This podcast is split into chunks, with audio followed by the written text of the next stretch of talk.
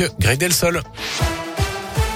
Et elle a une top départ pour les soldes d'hiver. Coup d'envoi à 8 heures précises ce matin, mais peu de risque hein, de voir la couille dans les magasins. Entre le télétravail qui nous coince à la maison et la crainte d'une contamination au Covid, les clients ne se bousculent pas en ce mois de janvier. Et pas sûr que les soldes ne changent quoi que ce soit. Annabelle est responsable d'une boutique de puériculture dans la région. Écoutez-la. Avec l'expérience des années euh, précédentes, euh, je trouve que c'est encore euh, une année qui est plus incertaine finalement que les autres. Et je suis toujours très positive quant à, au flux client au magasin. Là par contre, c'est vrai que c'est vraiment très calme. Donc je suis pas forcément euh, bien enthousiaste pour ces soldes, mais, mais j'espère me tromper.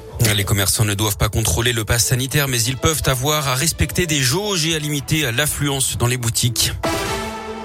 Dans l'actu également, 75% de grévistes et la moitié des écoles fermées demain. Ce sont les projections du syndicat SNUI PPFSU pour la mobilisation dans les écoles prévues ce jeudi.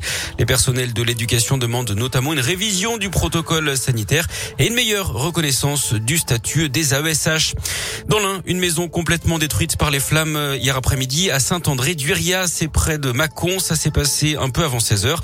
Heureusement, il n'y a pas eu de blessés. Trois personnes d'une même famille, à savoir un couple et un enfant, vont être relogés par leur famille.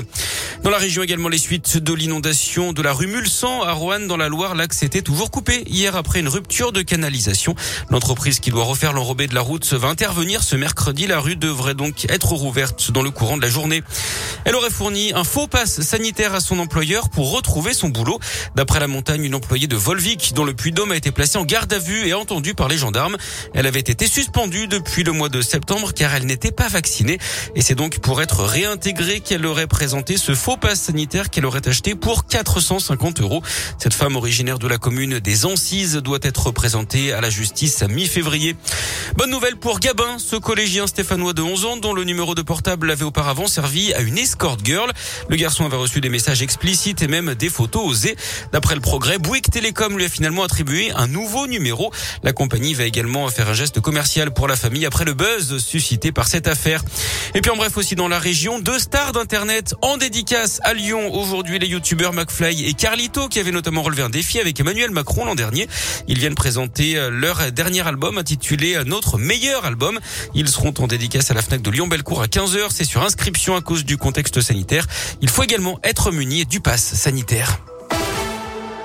Et puis on termine ce journal avec du sport et du foot. On parle de la Coupe d'Afrique des Nations, la Cannes.